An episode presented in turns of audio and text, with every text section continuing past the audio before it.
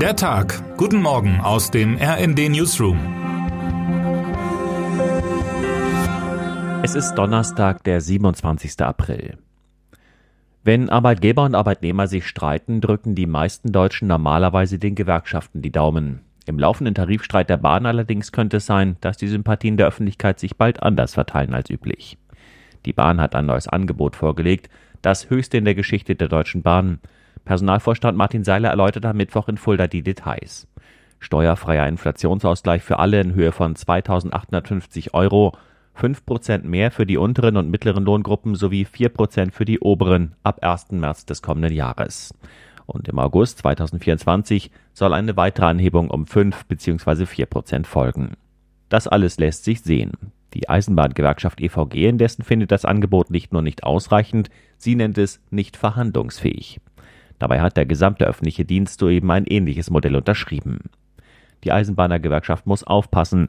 Sie sollte im Auge behalten, dass es die Bahnkunden sind, die am meisten leiden, wenn streikbedingt mal wieder alle Räder stillstehen.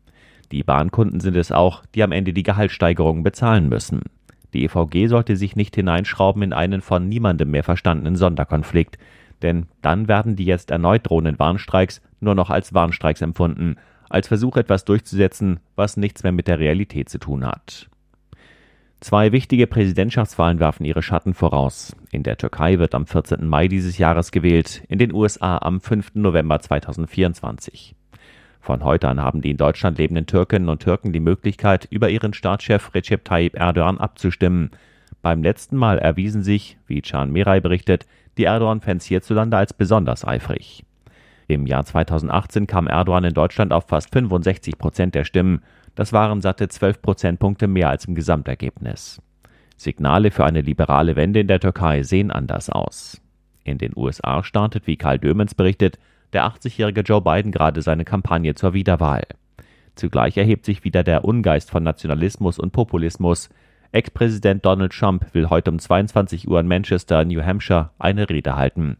Gerechnet wird unter anderem mit der Ankündigung Trumps, im Falle seines Wahlsieges die Hilfen für die Ukraine einzustellen und das Geld lieber den viel zitierten, hart arbeitenden amerikanischen Steuerzahlern zu geben.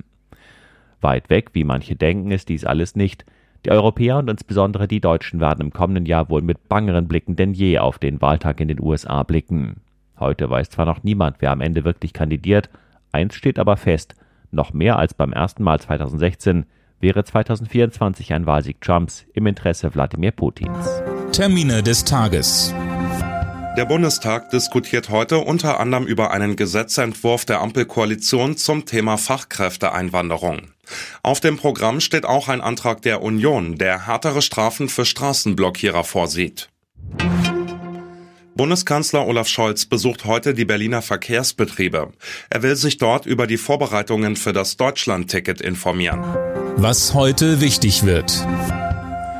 Nach drei Jahren Corona-bedingter Zwangspause öffnet heute die Leipziger Buchmesse wieder ihre Pforten.